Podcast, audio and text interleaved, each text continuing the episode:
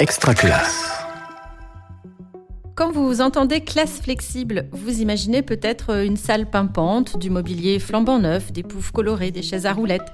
Ça peut faire rêver, mais est-ce accessible? Cette pratique pédagogique est entrée dans le champ de l'éducation en France il y a quelques années et elle véhicule pas mal de représentations, de conceptions toutes faites que nous essaierons de clarifier, voire de démystifier. L'idée n'est pas de l'ériger en modèle, mais simplement que chacun puisse s'en saisir ou pas en toute connaissance de cause. Alors, qu'entend-on par classe flexible? Quelles pratiques pédagogiques sont mises en œuvre par l'enseignant et quelles compétences sont développées par les élèves Et si vous deviez être convaincu de son intérêt, comment initier une classe flexible dans votre classe ou à l'échelle d'un établissement c'est à toutes ces questions et bien d'autres que nous allons tenter de répondre directement avec deux invités, une enseignante et un chef d'établissement, mais aussi avec des interventions audio autour de l'ergonomie et des compétences du 21e siècle. Et si on essayait la classe flexible? C'est le thème de cet épisode Parlons pratique avec vos hôtes Hélène Audard et Régis Forgione, aux côtés de Aurélia Onisco et Olivier Rotan. Aurélia Onisco, bonjour. Bonjour. Vous êtes professeur des écoles et vous travaillez en classe flexible depuis plusieurs années maintenant. Vous êtes co-autrice d'un ouvrage intitulé Enseigner en classe flexible et vous partagez et diffusez aussi vos pratiques largement via votre blog ou les réseaux sociaux. Olivier Rotan, bonjour. Bonjour. Vous êtes directeur de l'école Notre-Dame à Strasbourg. Dans votre établissement, vous avez initié une réflexion collective sur la classe flexible en proposant notamment des modules de formation aux enseignants qui le souhaitent. C'est ça. Pour commencer, j'aimerais demander à Aurélia de définir en quelques phrases ce que recouvre le, terme de classe flexible, qui peut effectivement parfois véhiculer des, des représentations caricaturales, comme du mobilier dernier cri, ou encore être plutôt destiné à des classes à effectifs restreints. C'est quoi Aurélia la classe flexible? Alors la classe flexible, c'est un fonctionnement qui prend en compte deux éléments principaux. Tout d'abord euh, l'enseignement flexible, qui signifie euh, que l'élève est plus acteur de ses apprentissages et qui met en place une euh, pédagogie différenciée assez poussée. Et d'un autre côté, il y a la partie aménagement flexible, là c'est-à-dire tout ce qu'on voit quand on rentre dans la classe, avec l'organisation de l'espace en petites zones et la possibilité de mettre en place des assises flexibles. Alors, euh, parlons pratique. Euh, pourquoi, comment on, se met en démarche de s'orienter vers une pratique de classe flexible? Qu'est-ce qui a motivé pour chacun de vous euh, vos réflexions, votre transition vers cette démarche? Peut-être Olivier? Alors, au, niveau de l'établissement, on se rend compte que depuis ces quelques années, il y a un vrai mouvement autour des neurosciences, autour de la réflexion de d'enseigner différemment, d'avoir une posture différente. Et donc forcément, on se pose la question de l'aménagement de la classe, parce que effectivement c'est systémique. Comme le disait Aurélia tout à l'heure, à la fois il y a l'enseignement, mais il y a aussi bah, l'espace de travail. Et ben, du coup, c'est important d'avoir cette réflexion euh, à la fois euh, chez les enseignants, mais aussi dans un cycle, et pourquoi pas aussi sur toute une école. Et vous, Aurélia, comment vous êtes-vous lancé à expérimenter la classe flexible? Nous, c'était euh, en équipe avec des collègues. On se rendait compte qu'on n'était plus vraiment euh, bien dans nos classes parce qu'on avait vraiment l'impression de mettre des élèves de côté, de toujours travailler avec les élèves qui avaient des difficultés et de pas pouvoir mener plus loin les élèves qui étaient peut-être un peu plus avancés dans les apprentissages. Donc, on a voulu euh, changer la façon de, de faire classe pour mettre en place un fonctionnement qui, qui travaille plus avec des groupes restreints et qui nous permettent du coup euh, d'amener chacun euh, à son rythme plus loin dans ce qu'il peut faire à l'école. Les auditeurs auront compris qu'il est possible à la fois que l'impulsion de telles pratiques émane du terrain, je veux dire du, terrain enseignant, mais aussi du côté du leadership pédagogique de l'établissement. On entend aussi que c'est un, travail qui va se faire progressivement. Euh, Aurélia, euh, sans doute, ça s'est pas fait d'un seul coup. Est-ce que vous pouvez nous parler un petit peu de la façon dont vous avez travaillé en équipe et mis les choses en place? Eh bien, c'était au cours d'une année, vers le mois de janvier-février, avec les collègues, euh, on s'est tous retrouvés en salle des maîtres et on s'est rendu compte qu'on avait les mêmes envies. Et donc, on s'est mis à beaucoup lire, chacune de notre côté. On, on s'est vu, on a mis ensemble nos, nos lectures et nos réflexions pour ensuite, euh, dès le mois de mars, commencer à tenter à mettre des choses en place. Et après, c'est au fil des années qu'on a aménagé la classe et qu'on a repensé tout ce qu'on voulait faire pour, euh, pour mettre les élèves en position de réussite et pour que chacun se sente bien en classe. Et qu'est-ce que ça change de le faire en, en équipe? Bah, on va plus vite. Seul, on, on, va vite, ensemble, on va loin. Et c'est exactement euh, ça qu'on a vécu avec euh, avec mes collègues, parce que ben si deux têtes valent mieux qu'une, nous on était cinq en l'occurrence, donc on partageait les idées et ce qui, les idées que moi j'ai eues par exemple, qui n'ont pas pu me servir avec les CP, ont servi à ma collègue qui avait plutôt des CE2, des élèves plus grands. Donc voilà, en échangeant, eh ben c'est toujours très riche. Donc c'est vraiment un conseil que je peux donner, c'est d'essayer de, de, le faire en équipe, ben, comme dans l'école d'Olivier. Olivier, j'imagine que les éléments évoqués par Aurélia résonnent avec les projets que vous pouvez mener avec votre, avec votre équipe. tout à fait. Alors, nous, on va dire qu'on est plutôt dans la phase du tout début euh, d'Aurélia, parce qu'effectivement, euh, il y a des enseignants qui se posent des questions, qui sont confrontés à des difficultés dans des classes, euh, de pouvoir répondre à des besoins des élèves. Et puis, chaque enseignant a aussi euh, sa propre sensibilité, sa propre approche. Et il est important, à un moment donné aussi, de mettre les choses en commun. Euh, moi, je dis toujours que dans les établissements, dans les écoles, on a des vraies pépites. Euh, il y a vraiment euh, des vraies ressources partout. Sauf qu'à un moment donné, il faut arriver à les mettre ensemble. Et je pense que c'est le rôle du, du directeur d'école, du chef d'établissement, de mettre les gens ensemble et puis de soutenir ben, les initiatives. Euh, voilà, comme euh, comme Aurélia, elle a certainement été soutenue aussi par euh, son, son directeur d'école ou sa directrice, l'inspecteur, et donc ça c'est important de se sentir soutenu et accompagné euh, dans cette démarche-là, parce que c'est pas évident, ça demande du temps, et, euh, et, donc ça il faut le reconnaître, et ça c'est, je pense que c'est le rôle euh, du directeur d'école, du chef d'établissement, et ben de devoir porter comme ça ces projets innovants. Ça donne aussi un peu le, le droit à l'erreur et peut-être à certains aussi de ne pas s'y retrouver ou d'aller peut-être pas au même rythme que les autres. Euh, tout à fait. Enfin, je veux dire, euh, le droit à l'erreur, c'est, euh, on va dire, un élément fondamental euh, dans l'école, et que si cette partie-là, on n'est pas capable de se l'appliquer à nous-mêmes, eh ben, comment on arrivera à le transmettre au niveau des enfants? Moi, Pour moi, c'est fondamental. Sur cette question, justement, est-ce que ça veut dire, Aurélia, que parmi les collègues avec qui vous avez pu partager vos pratiques, ben pour certains ou, certaines, ça ne correspondait pas à, leur sensibilité pédagogique ou, ou, à leurs besoins. Oui, c'est ça, c'est-à-dire qu'on reste quand même chacun maître de notre liberté pédagogique et qu'on peut mettre en place dans nos classes ce qui nous paraît euh, le plus judicieux par rapport à la classe qu'on a. Et comme Olivier le disait, euh, si les élèves sont tous différents, les enseignants sont tous différents aussi. Donc il faut accepter ces différences et les prendre en compte. Imposer un modèle n'a jamais été euh, quelque chose de, de très viable parce qu'on est tous différents. Donc euh, voilà, c'est vrai que moi j'ai des collègues dans l'école qui m'ont déjà dit que le fonctionnement là, ils, sentaient que c'était pas fait pour eux et c'est quelque chose qu'on respecte. On n'est pas là pour imposer, mais juste pour euh, pour essayer d'aider, répondre aux questions et, voilà et s'entraider les uns les autres, comme on le fait en classe flexible en fait, comme les élèves le font. À propos des élèves, justement, on parle parfois d'élèves plus autonomes en classe flexible, plus engagés dans le travail de classe, avec de meilleures capacités d'attention. Je vous propose qu'on écoute à ce sujet Séverine Walker. Elle est enseignante en classe flexible, elle est certifiée aux pratiques de, l'éducation inclusive et elle nous parle des compétences transversales et des compétences du, dites du 21e siècle développées par les élèves. J'ai l'impression que l'on reste encore trop souvent dans une, école, si je puis dire, ordinaire, qui a tendance à valoriser uniquement les compétences scolaires, les savoirs encyclopédiques. Voilà, on met des notes dans un LSU ou même des, des, un code couleur, un peu importe, alors qu'on pourrait peut-être s'autoriser à la repenser cette école pour essayer de tendre davantage vers une école plus, alors si je puis dire, voilà, à nouveau flexible, hein, on y revient toujours.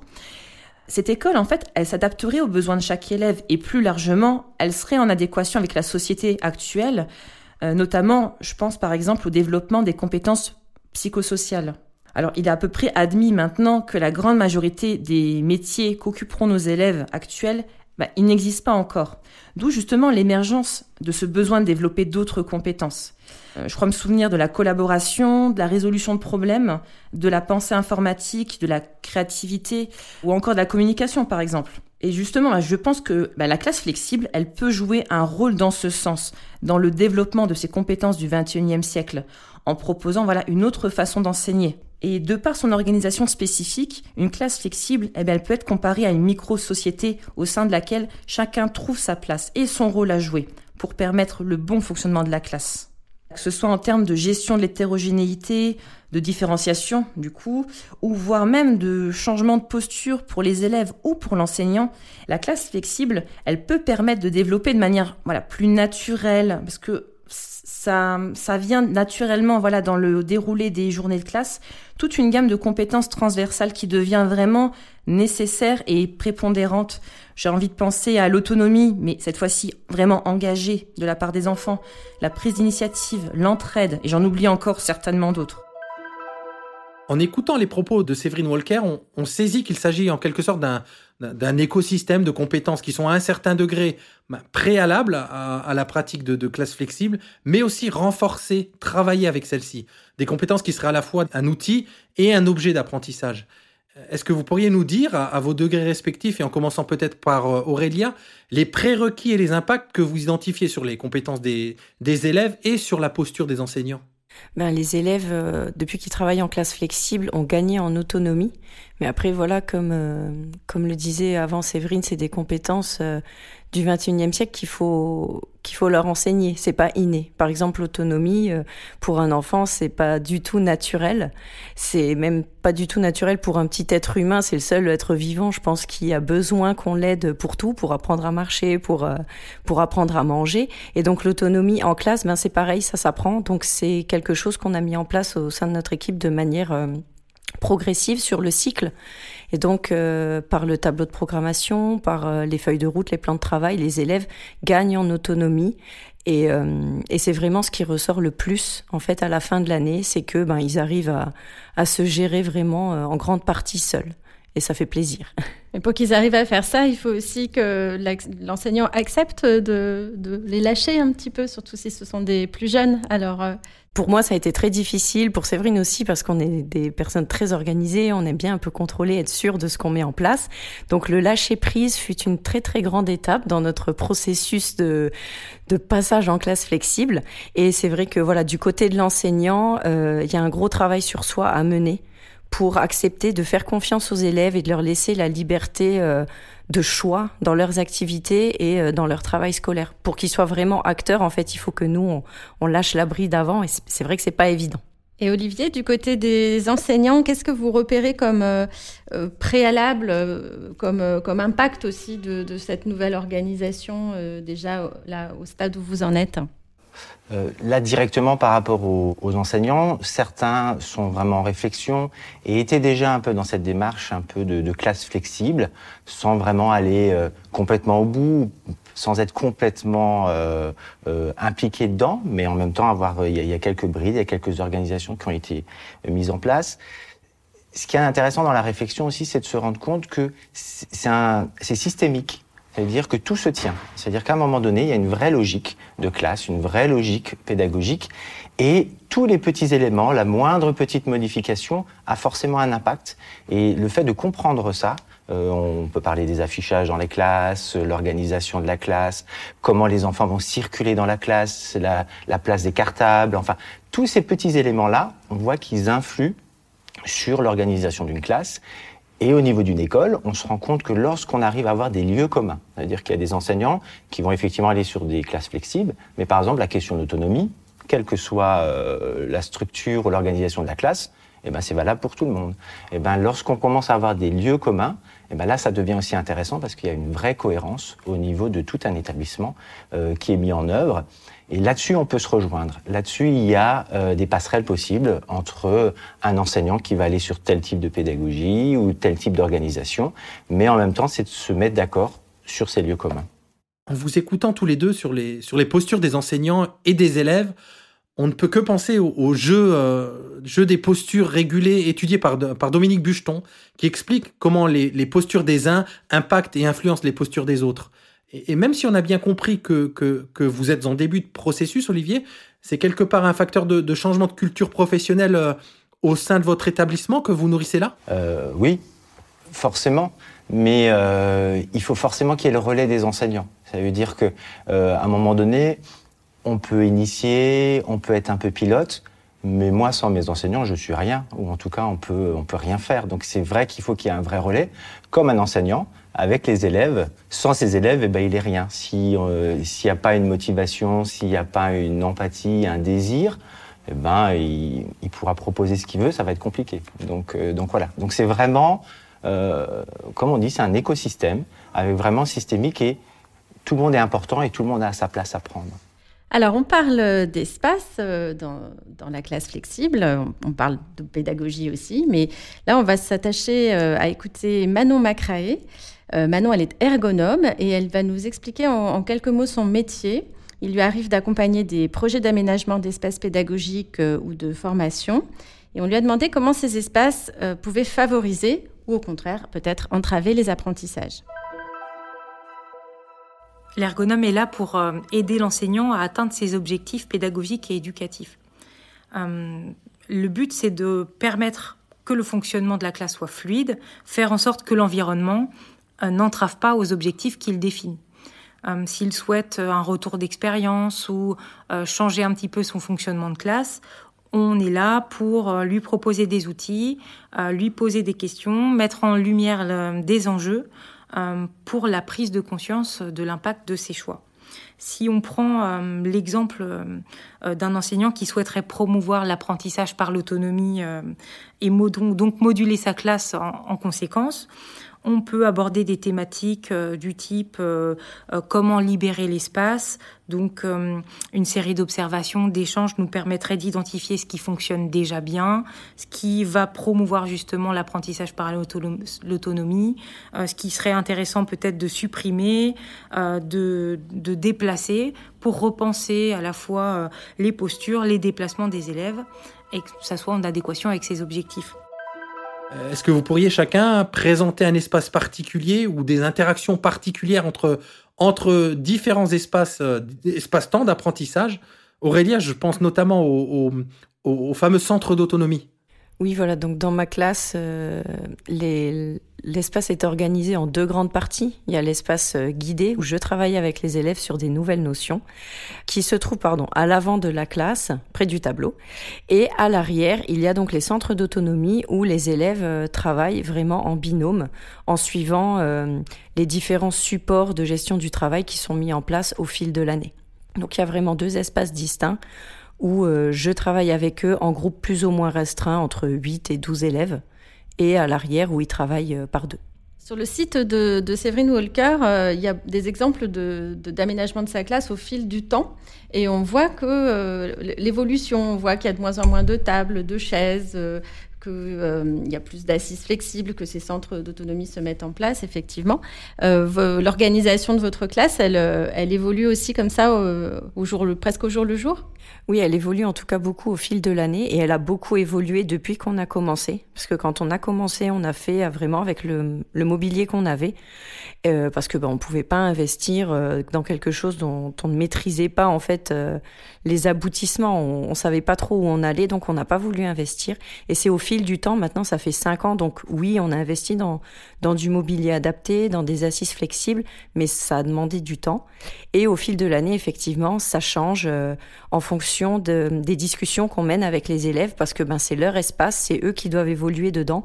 Donc c'est important de faire des temps avec eux pour discuter de ça, pour aménager l'espace, et ils changent euh, au fil de l'année.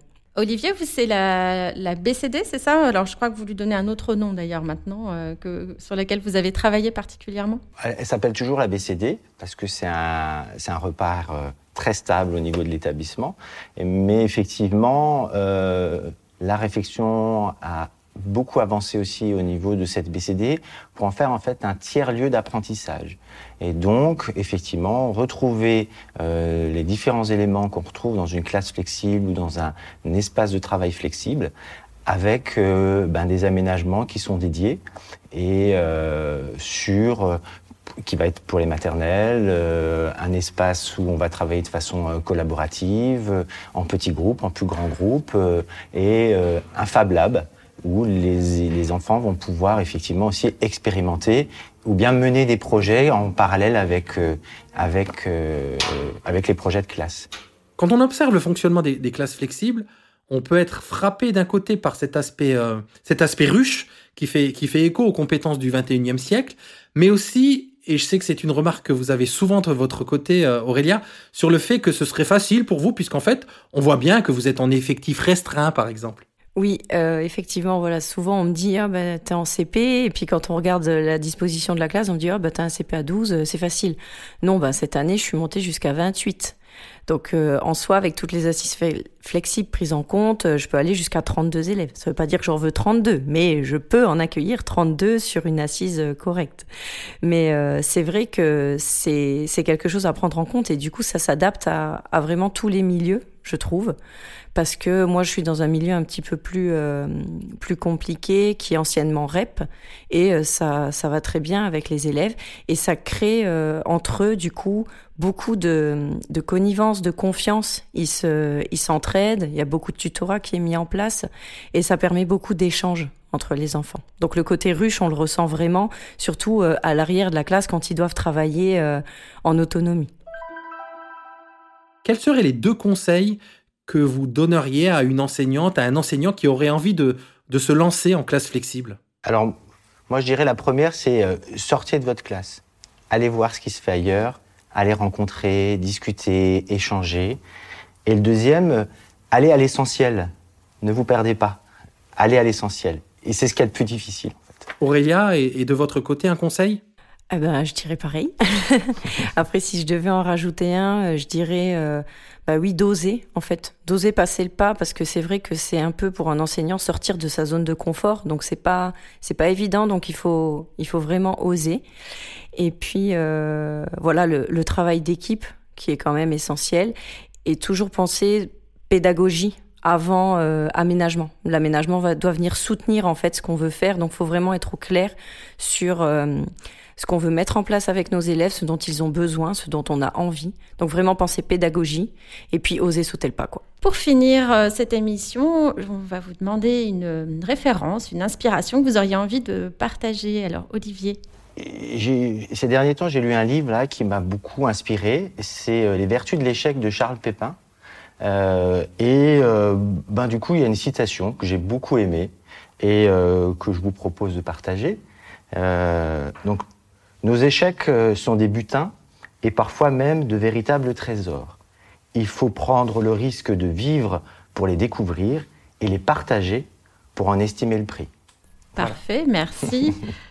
Aurélia? Eh ben, Nous, je pense qu'avec les collègues euh, avec qui j'ai démarré toute cette aventure, ce serait Debbie Dealer. C'est la personne qui a écrit les livres euh, qui parlent des centres d'autonomie et de l'aménagement de la classe outre-Atlantique. On a dévoré tous ces livres et ils sont vraiment très riches tant en théorie qu'en pratique. Et donc je pense que voilà pour un enseignant qui veut débuter, c'est vraiment un, bon support euh, très concret pour avoir des idées de ce qui peut être mis en place. Et ça a été vraiment notre inspiration de départ. Donc du concret avec Debbie Dealer, de la philosophie avec Charles Pépin. Voilà de quoi être vraiment, vraiment flexible. Euh, au terme de cette émission, ce qu'on pourrait retenir, c'est oser, euh, lâcher prise, changement de posture, sortir de sa classe. Un grand merci Aurélia et Olivier d'avoir partagé vos pratiques euh, autour de la classe flexible. Merci à vous. Merci Régis, merci Hélène. Et si on essayait la classe flexible? Un épisode Parlons pratique, préparé et animé par Hélène Audard et Régis Forgione. Enregistrement, montage et mixage. Simon Gattegno. Coordination de production. Luc Taramini et Hervé Thury. Directrice de publication, Marie-Caroline Missire. Suivez-nous sur extraclasse.réseau-canopé.fr ou sur votre plateforme de podcast favorite. Commentez, partagez et faites grandir la communauté Extraclasse. Une production Réseau Canopé 2021.